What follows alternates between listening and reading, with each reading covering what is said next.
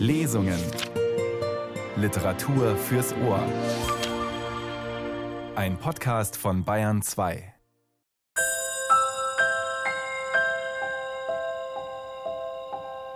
Sie sind auf der Flucht, zu Hause droht große Gefahr und sie sind im tiefen Winter unterwegs. Ottfried Preußler hat sich von einer berühmten Geschichte aus dem Matthäusevangelium zu einem kühnen Roman inspirieren lassen. In Die Flucht nach Ägypten schickt er die heilige Familie durch Böhmen und das im zeitlichen Abstand von 1900 Jahren. Noch einmal folgen wir den berühmten Romanfiguren. Willkommen sagt Nils Beindker. Ottfried Preußlers Roman Die Flucht nach Ägypten führt in die Welt der Kindheit und Jugend des Schriftstellers. Geboren 1923 in Reichenberg, dem heutigen Liberec, und seit der Rückkehr aus der Kriegsgefangenschaft 1949 bei Rosenheim zu Hause, kehrte Ottfried Preußler schreibend zurück nach Böhmen. Die Sagen aus dem Riesengebirge haben den Schriftsteller ein Leben lang begleitet, ebenso setzte er sich ein für die kulturelle Vermittlung zwischen Tschechen und Deutschen. Und er kam wieder in Kontakt mit einem engen Freund aus Kindertagen, mit Herbert Löwitt, der 1938 Reichenberg verlassen musste und nach England floh. Der Journalist Tilman Spreckelsen zeigt das alles in seiner neuen Biografie Ottfried Preußlers. Von ihm wollte ich wissen, was Reichenberg, Lieberitz für Preußlers Schreiben generell bedeutet. Preußler hat sich in seinem Leben immer wieder mit Reichenberg, Lieberitz auseinandergesetzt. Vor allem aber nach dem Krieg, als klar war, die Deutschen werden vertrieben, sie dürfen dann hin nicht wieder zurück. Preußler selbst kam erst 1964 das erste Mal wieder in die Tschechoslowakei und 1966 in seine Geburtsstadt. Er ist, und das muss man klar sagen, niemals ein Revanchist gewesen. Niemals jemand, der dorthin gefahren ist und gesagt hat, das ist mein Elternhaus, das will ich bitte schön zurückhaben. Sondern ihm war immer klar, das alte Reichenberg gibt es nicht mehr, da gibt es auch nichts, was man irgendwie wiederhaben möchte als Vertriebener. Aber ihm lag daran, dass er das, was er versäumt hat in jungen Jahren, nämlich der Ausgleich mit den Tschechen und die Freundschaft mit den Tschechen. Er sagte mal, ich habe keinen einzigen tschechischen Freund gehabt als Kind. Das wollte er nachholen, und ich glaube, das ist ihm auch gelungen. Auf mehreren Reisen hat er Freunde dort gewonnen, die er übrigens auch ganz tatkräftig unterstützt hat. Hinzu kommt Tilman Spreckelsen mehr und mehr das Bemühen um eine kulturelle Vermittlung zwischen Tschechen und Deutschen, weit ja über persönliche Kontakte hinaus. Sie zeigen, dass Ottfried Preußler schrieb etwa Nacherzählungen aus dem Tschechischen, beginnend mit Kater Mikesch von Josef Lada. Wie wichtig wurde die Vermittlung zwischen den beiden Ländern und wie gestaltete sie sich? Das war Preußler sehr wichtig, diese Vermittlung, die kulturelle Vermittlung. Er selber hat starke Impulse bekommen für sein Schreiben. Nicht zuletzt die Anregung für den Krabat geht auf ein tschechisches Buch zurück, was ihm wieder in die Hände fiel und ihn an den alten Stoff erinnerte und dem den Anstoß gab, das wieder zu schreiben oder sich darum zu bemühen. Zugleich hat er Texte übersetzt. Er war mehrfach in Prag, auch im Zusammenhang dann mit der Verfilmung seines Krabat später durch Karel Seemann. Und vor allem hat er auch, das war mir auch gar nicht klar, das ging dann aus der Verlagskorrespondenz hervor, für den Thienemann Verlag eine Art Scout gearbeitet. Das heißt, er hat tschechische Bücher gelesen und dann weitergeleitet an den Thienemann Verlag und hat eben gesagt, das könnte man doch vielleicht mal übersetzen. Oder bei anderen, ach, das lieber nicht, das müssen Sie nicht weiter angucken. Das heißt, auch da, das war ihm sehr wichtig und diese Arbeit neben allen anderen, das muss man ja auch sagen, er war Lehrer, später Rektor einer Schule, er hat sehr viel geschrieben, aber neben allem anderen war ihm eben diese Vermittlung von und nach Tschechien wichtig. Die dann im Zuge der samtenen Revolution und auch der Wiedervereinigung Deutschlands vielleicht noch einmal eine sehr besondere Rolle gespielt hat. Tilman Spreckelsen, Sie zeigen ja auch, dass sich Ottfried Preußler sehr einnehmend mit Blick auf Václav Havel geäußert hat. Gewinnt die Beschäftigung mit Tschechien nach 1989-90 noch einmal eine neue Dringlichkeit? Also in den Jahren um 89 und vor allem danach war er sehr damit beschäftigt, seine eigene Vergangenheit zu besichtigen. Er schrieb damals zwei autobiografische Fragmente, die sich beide mit Krieg und Kriegsgefangenschaft beschäftigen. Das heißt, in der Zeit war ihm eigentlich auch die politische Situation des 20. Jahrhunderts und natürlich dann auch der Ost-West-Gegensatz besonders nah, aber es ging ihm auch sehr stark um das persönliche Erleben. Er wollte aufschreiben, was er in der Zeit des Zweiten Weltkriegs und in der Kriegsgefangenschaft selber erlebt, erlitten hatte, was seine Kameraden erlebt und erlitten hatten. Und da hat er in der Tat sehr viel über das Schicksal Europas natürlich nachgedacht. Also wie es dann auch kam zu dieser Teilung. Tilman Spreckelsen im Gespräch über Ottfried Preußlers Auseinandersetzung mit Tschechien und der tschechischen Kultur. Tilman Spreckelsens Biografie Ottfried Preußler Ein Leben in Geschichten ist im Thienemann Verlag erschienen. Und damit zum Roman Die Flucht nach Ägypten königlich böhmischer Teil, der 1978 erschienen ist und die Geschichte der Flucht von Josef Maria und Jesus vor Herodes überlieferte Matthäusevangelium mit der Geschichte und Kultur Böhmens vor dem Ersten Weltkrieg verbindet. In einer Aufnahme für den Bayerischen Rundfunk hat Ottfried Preußler aus seinem Roman gelesen. In dieser Episode wird unter anderem viel Porzellan zerdeppert. Ottfried Preußler liest aus seinem Roman Die Flucht nach Ägypten. Es hat in der Frühe ein bisschen geschneit gehabt und ein leichter Wind treibt den Schneestaub in schrägen Bahnen über die Straße, so dass Sie an manchen Stellen den Eindruck haben, als möchten Sie ein Gewässer durchwaten müssen, ein seichtes freilich. Und wie Sie nun so dahinziehen, den Wind im Rücken, da stoßen sie etwa am halben Vormittag bei der Ortschaft Schönlinde dann auf die Fahrstraße zweiter Klasse, welche von Rumburg nach Haida und Böhmisch-Leipa führt. Und es ist diese Straße beinahe doppelt so breit wie das einfache Bauernstraßel, dem sie bisher gefolgt sind, und besser freigeräumt ist sie auch, denn es gibt hier für jeden größeren Streckenabschnitt sogar einen Schneepflug. Aber aufs Ganze gesehen stellt es sich für die Wandersleute aus Bethlehem bald heraus, dass die Reise ihnen von jetzt an nicht leichter wird, sondern im Gegenteil, es erweist sich die Fahrbahn auf dieser Straße als knochenhart, was natürlich kein Wunder ist, wenn man die zahlreichen Pferdeschlitten bedenkt, welche täglich darauf verkehren, und glatt ist sie leider auch. Und so hat es den heiligen Josef gleich nach den ersten Schritten ein paar Mal beinahe hingehaut auf dem Eise, da ist er ganz hübsch erschrocken, der gute Mann, und wenn er nicht möchte den Wanderstecken gehabt haben, welcher am unteren Ende mit einer eisernen Spitze versehen gewesen ist, nur wer weiß, ob er möchte weit gekommen sein. So aber kann er wenigstens einigermaßen sich auf den Füßen halten, wenn auch die Glätte so ungemein tückisch ist, dass sie die äußerste Mühe und Vorsicht beim Gehen ihm abverlangt, also gehen wird man präziserweise es gar nicht nennen dürfen, wie er in ständigem Schlurfen und Rutschen sich fortbewegt, zaghaft die Fußsohlen auf der spieglichen Fläche dahinschiebend, weil er bei jedem normalen Schritt in Gefahr kommen möchte, dass es ihn aushebt und hinschmeißt, der Länge nach davor schützt ihn auch nicht die Tatsache, dass er der heilige Josef ist. Und der Esel, ob zwar man ja auf vier Beinen sich leichter im Gleichgewicht halten kann als auf zweien, der Esel ist auch nicht gerade besser dran. Denn es fällt zwar die heilige Bürde, welche er auf dem Rücken trägt, kaum ins Gewicht für ihn, aber es möchte natürlich ein umso größeres Unglück sein, wenn er damit zu Fall käme. Und so haben sie beide, der heilige Josef und er bezüglich der Straße nach Haida in steigendem Maß zum Gebrauch von gewissen Ausdrücken sich verlockt gesehen, welche im Allgemeinen für nicht sehr vornehm gelten. Und namentlich immer dann, wenn ein Schlitten ihnen begegnet ist, respektive sie überholt hat, da sind sie in dieser Hinsicht besonders angefochten gewesen. Es werden zwar auf der Straße von Rumburg nach Böhmisch-Leipa die vielen Pferdeschlitten vermutlich nicht ohne Grund verkehrt sein an diesem Vormittag, aber ein bisschen mehr Rücksichtnahme auf alle jene, welche zu Fuß auf der nämlichen Straße sich fortbewegen, die hätte man seitens der Herren Kutscher schon aufbringen dürfen, denkt sich der heilige Josef.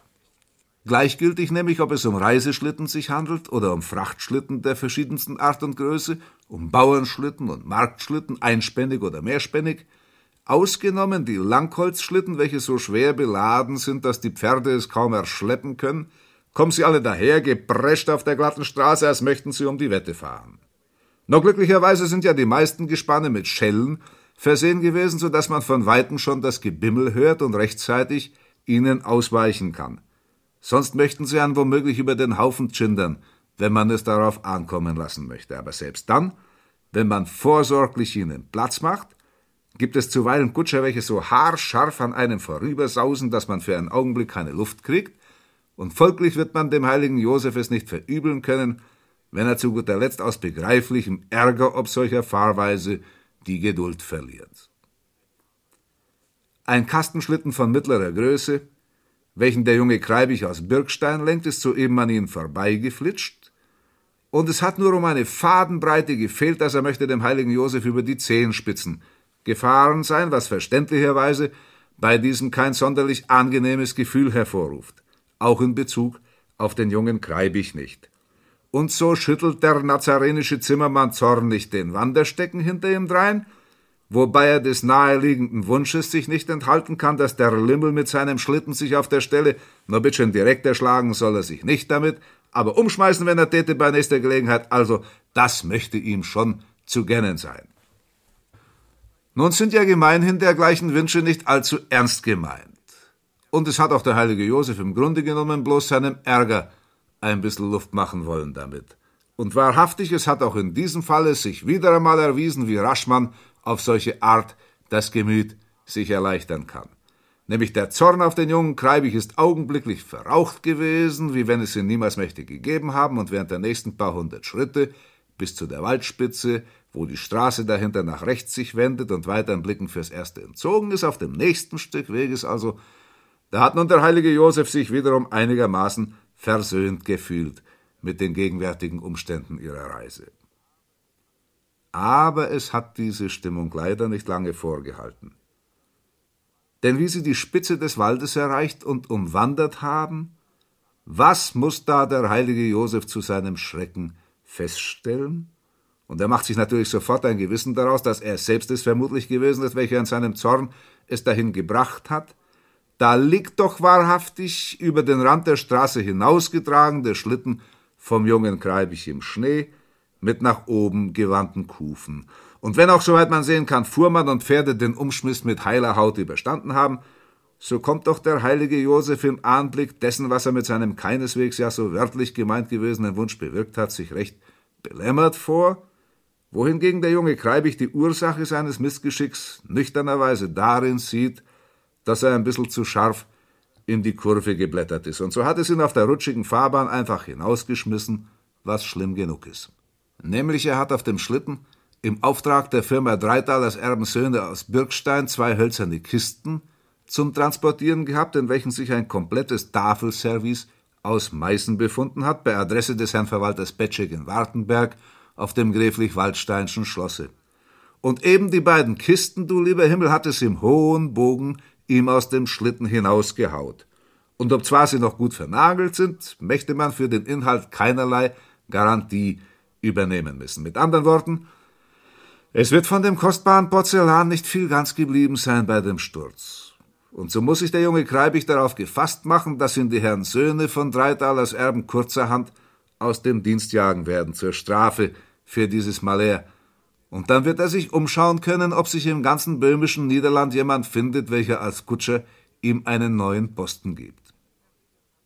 Fürs Erste indessen hat er zu solchen weitergehenden Überlegungen keine Zeit gehabt, denn umgeschmissen natürlich ist ja ein Schlitten rasch und mit leichter Hand doch aufstellen, wenn man ihn hinterher wieder muss, noch dazu ohne fremde Hilfe nur Dankeschön, da hat er sich's vorläufig gar nicht leisten können, dass er an etwas anderes auch noch denken kann. Und es sind zwar die Pferde ihm unbegreiflicherweise nicht durchgegangen, wie das bei solchen Anlässen meist der Fall ist, sondern er hat sie im Zaum behalten gehabt, trotz allem, und wieder zur Ruhe gebracht, so dass er sie mittlerweile hat abschirren können und an den nächsten Baum binden. Und nun hat er schon einige Zeit an dem umgeschmissenen Schlitten herumgerankert, indem er bei Aufbietung aller persönlichen Leibeskräfte versucht hat, ob es ihm nicht gelingen möchte, dass er ihn aus dem Schnee herausstemmt und wiederum auf die Kufen stellt aber da hätte der junge Kreibig vermutlich noch lange sich schinden können, wenn nicht der heilige Josef ihm schließlich möchte zur Hilfe gekommen sein. Nämlich der biblische Nährvater, wie er ihn kaum erblickt gehabt hat in seinen Nöten, den mutmaßlich, ja von ihm nicht unverschuldeten, also da hat er bei nutzlosen Fragen und Überlegungen sich nicht aufgehalten, sondern er bindet den Esel rasch an der nächsten Fichte fest und während die Mutter Gottes absteigt, damit sie sich unterdessen ein bisschen die zarten Füße vertreten kann, spuckt er auf zimmermannsmäßige Art in die Hände, und wie nun der junge Kreibich und er gemeinsam ins Zeug sich legen mit roten Köpfen, da hat es nicht lang gedauert, bis sie den Schlitten herumgekippt haben, rumstig, polterte er auf die Straße zurück, und wie sich der Schnee verstäubt hat, da zeigt es sich, dass er nun wieder auf beiden Kufen steht, fertig zur Weiterfahrt. No, da werden wir also die beiden Kisten auch noch gleich aufladen, schlägt nun der heilige Josef vor, und der junge Kreibig versteht sich, ist damit einverstanden, ob zwar er mit einem Achselzucken hinzufügt, wer weiß, ob's vielleicht nicht besser wäre, wenn wir die Scherben gleich täten auf den Mist schmeißen. Hierauf erzählt er dem heiligen Josef dann, was in den Kisten drinne ist, und er kann sich nicht vorstellen, meint er, dass es ihm bei dem Umschmiss das sämtliche Porzellan nicht total zerdeppert hat, nämlich das weiß man ja, um was für empfindliches Zeug es dabei sich handelt. Und wenn der Verwalter Petschek in Wartenberg auf dem Schlosse die Kisten wird öffnen lassen, no servus, da kann sich der junge Kreibig auf was gefasst machen. Sie haben zuerst nun die eine Kiste und dann die andere auf den Schlitten hinaufgehoben, und weil es der heilige Josef in beiden Kisten verdächtig hat scheppern und klirren hören, so hat er aufs Neue, gewissenshalber, zutiefst sich betriebt gefühlt. Und er möchte nicht wenig darum gegeben haben, wenn er sich hätte sagen können, dass er an dieser ganzen elendiglichen Geschichte nicht schuld gewesen ist. Von alledem hat ja der junge Kreibig glücklicherweise nichts ahnen können, und wie er sich also beim heiligen Josef für die erwiesene Hilfe bedankt hat und beiläufig ihm die Frage stellt, wo denn die Reise hingeht mit Weib und Kind, und es antwortet jener im Wahrheitsgemäß, dass sie nach Ägypten wollen, da zeigt es sich, dass sie ja dann bis Nimes den gleichen Weg haben, und es kann sie der junge Kreibig bis dorthin mitnehmen, wenn sie wollen. Na schön, meint der heilige Josef, nachdem er sich blickweise mit dem Esel verständigt gehabt hat, das trifft sich ja wie bestellt, und selbstverständlich möchten sie dem Herrn Kutscher nicht Nein sagen, auf das freundliche Anerbieten bloß Mr. Haltbitschen Ihnen versprechen, dass er von jetzt an ein hübsch gemäßigtes Tempo einhält, besonders dann, wenn es in die Kurven geht. Es schirrt nun der junge Kreibig vor seinen Schlitten wieder die Pferde an, und wenn es ihr recht ist, sagt er zur Mutter Gottes, dann mag sie mit ihrem Kindl sich neben ihn auf das Kutschbrett setzen. Da wird es beim Fahren zwar luftig sein, aber es sitzt sich für sie am bequemsten dort. Und wenn man für alle Fälle die beiden Pferdedecken hier umhängt, so möchte die Reise sich schon ertragen lassen an diesem Platze. Da hat sich die Mutter Gottes also zum jungen Kreibig hinaufgesetzt auf das Kutschbrett, und während er sie und das liebe Jesulein in die Decken einhüllt, bindet der heilige Josef den Esel los und dann klettert er selbst auf den hinteren Teil vom Schlitten hinauf und kaum, dass er richtig drauf sitzt, da schreit schon der junge Kreibig Obacht und schnalzt mit der Peitsche und ab geht die Fuhre in Richtung Nimes. Es schnauben die Pferde, es dappern die Hufe, es bimmeln die Schlittengleckeln mit hellem Klang und der heilige Josef lässt hinten über den Rand des Schlittens die Beine hinausbaumeln wie ein Fischer aus seinem Kahn, und es folgt ihm der Esel Gottes am langen Zügel, als ob man ihn möchte an einer Angelschnur hinterdrein ziehen. Der junge Kreibig, obgleich er ja nicht gewusst hat, was für hochheilige Passagiere er auf dem Schlitten mitführt, hätte selbst dann, wenn ihm solches möchte bekannt gewesen sein, schwerlich zu ihnen sich rücksichtsvoller betragen können, als wie er das ohnehin getan hat. So ist er von jetzt an darauf bedacht gewesen, dass er beim Fahren ein hübsches mittleres Tempo einhält, zum einen der Mutter Gottes wegen, sonst möchte der Luftzug ihr und dem Kindlein womöglich zu scharf geworden sein mit der Zeit, und dann muss man zum anderen sich auch vor Augen halten, dass ja am Schlitten hinten der Esel dranhängt. Da darf man nicht einfach die Pferde laufen lassen, egal ob er auf die Dauer mit ihnen mitkommt. Und wie sie hernach in der Kreuzschenke zwischen Röhrsdorf und Haida die Fahrt unterbrochen haben für eine halbe Stunde, da hat sie der junge Kreibig zu einer Brotsuppe eingeladen, die fremden Wandersleute. Auch hat er dafür gesorgt, dass der Esel sein Fressen bekommen hat, und zwar Hafer wohlbemerkt, wie die Pferde auch, Und dann hat er dem heiligen Josef sogar einen Schnaps noch spendiert, einen doppelten. Also das hat sich der junge Kreibig nicht nehmen lassen, aus Dankbarkeit, wie er gesagt hat, weil er sonst möglicherweise noch jetzt mit dem umgeschmissenen Schlitten sich möchte abschinden müssen, wenn man ihm nicht zur Hilfe gekommen wäre in seinem Missgeschick. Und wie sie dann glücklich nach Nimes gekommen sind miteinander, wobei es allmählich schon auf die Dunkelheit zugegangen ist, und es haben die biblischen Wandersleute dort kein Quartier gehabt, da hat sie der junge Kreibig zum Hause vom Meldner Anton gefahren, welcher sein Schwager von seiner Eltern Schwester gewesen ist und hat mit dem Meldner gesprochen, dass er in seinem Hause ein Nachtlager ihnen geben soll. Und es hat sich der Meldner auch wirklich dazu bereit erklärt, was natürlich dem heiligen Josef im höchsten Grade willkommen gewesen ist, ja? Und nun haben sie also dem jungen Kreibig gedankt dafür, dass sie mitfahren haben können bei ihm und dass er zu guter Letzt noch sogar ein Nachtquartier ihnen besorgt hat im Städtchen Nimes, das möge der liebe Herrgott tausendmal ihm vergelten in Zeit und Ewigkeit. Noch hat der junge Kreibich ihn darauf erwidert, es tät ihm schon genügen, wenn er mit seinen Scherben nicht möchte nach Wappenberg fahren müssen, aufs Schloss zum Verwalter Petschek. Nämlich die ganze Zeit über hat er seltsamerweise an die Geschichte mit diesen unglückseligen Kisten nicht mehr gedacht gehabt, jetzt aber plötzlich fällt's ihm wieder ein, und es wird ihm das Herze schwer bei dem Gedanken, was aus ihm werden soll, wenn das Malär mit dem Porzellan an den Tag kommt. Aber die Mutter Gottes beruhigt ihn mit den Worten, er soll nur getrost auf den Beistand vom himmlischen Vater bauen, dann wird sich schon alles richten, und wie es sich richten wird, wird es gut sein für ihn, egal wie die Sache ausgeht, ade drum und alles weitere Gottes Ratschluss anheimgestellt. Neues hat sich der junge Kreibig nicht sonderlich viel gedacht dabei, wie die Mutter Gottes ihm das gesagt hat. Und wie er dann also nach Wartenberg weitergefahren ist mit den beiden Kisten, da hat er verständlicherweise in seiner Haut nicht gerade sich wohlgefühlt, namentlich um den Magen nicht. Und eigentlich ist es zu guter Letzt ihm ganz recht gewesen, wie er mit seiner Fuhre endlich im Schlosshof anlangt, nämlich je schneller die Sache nun ihren Lauf nimmt, den unvermeidlichen, desto eher hat man sie hinter sich gebracht.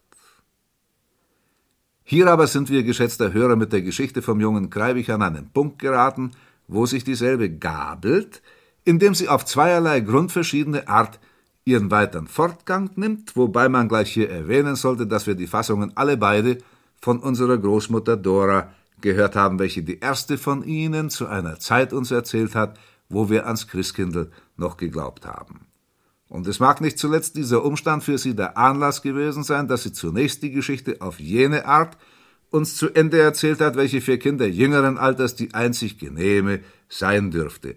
Nämlich wir haben natürlich damit gerechnet, dass sie zu einem raschen und guten Abschluss gedeihen wird. Und es hat dieser Abschluss nach unserer Meinung bloß darin bestehen können, und eben dies hat die Großmutter seinerzeit uns erzählt, dass der junge Kreibich wie er mit seinem Schlitten ans Ziel gelangt ist, da hat der Verwalter Betschek die Kisten abladen lassen. Und wie man hernach sie geöffnet hat, Donnerwetter, was hat sich dabei herausgestellt? No, es hat sich der junge Kreibig darüber bloß wundern können. Aber das kostbare porzellanene Tafelservice aus Meißen, wie man die einzelnen Stücke herausnimmt und kontrolliert, da ist nirgends ein Sprung dran, kein Henkel ist abgebrochen und nirgends hat man die allergeringste Schramme bemerkt nicht den kleinsten Kratzer.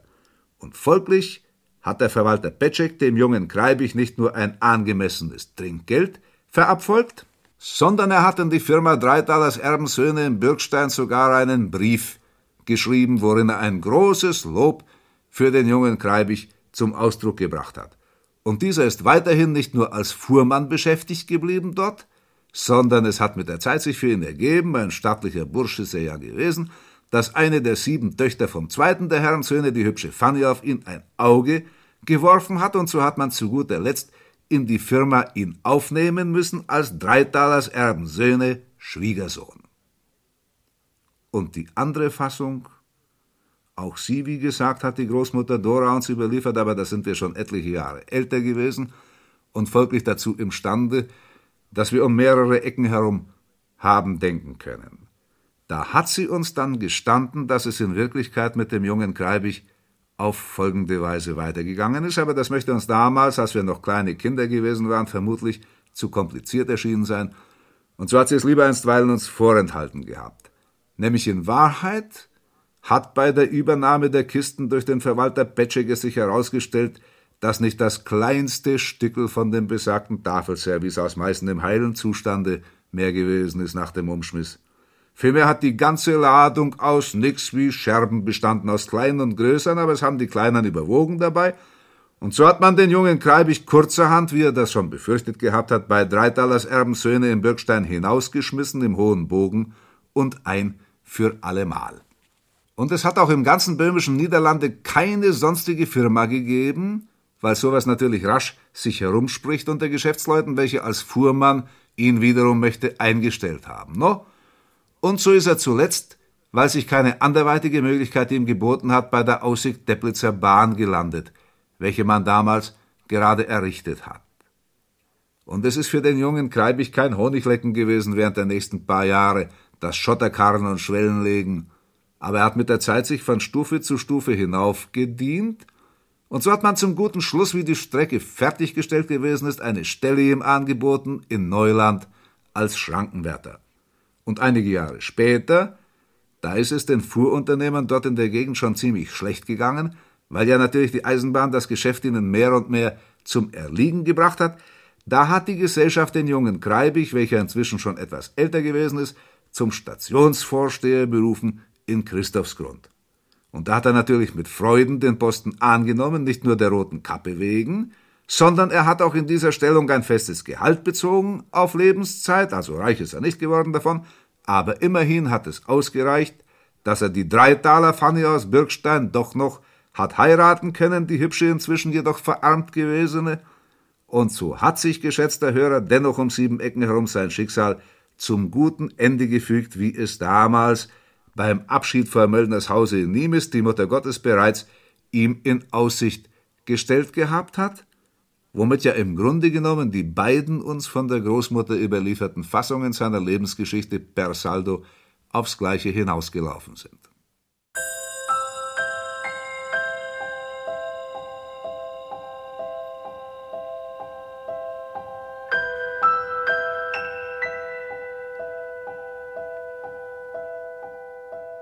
Ottfried Preußler las aus seinem Roman Die Flucht nach Ägypten, königlich böhmischer Teil. Eine Aufnahme des Bayerischen Rundfunks aus dem Jahr 1978, Regie Reinhard Wittmann. Eine Ausgabe von Ottfried Preußlers Roman gibt es im Patmos Verlag. Nils Beindker verabschiedet sich im Namen des Radiotexte-Teams. Eine gute Zeit.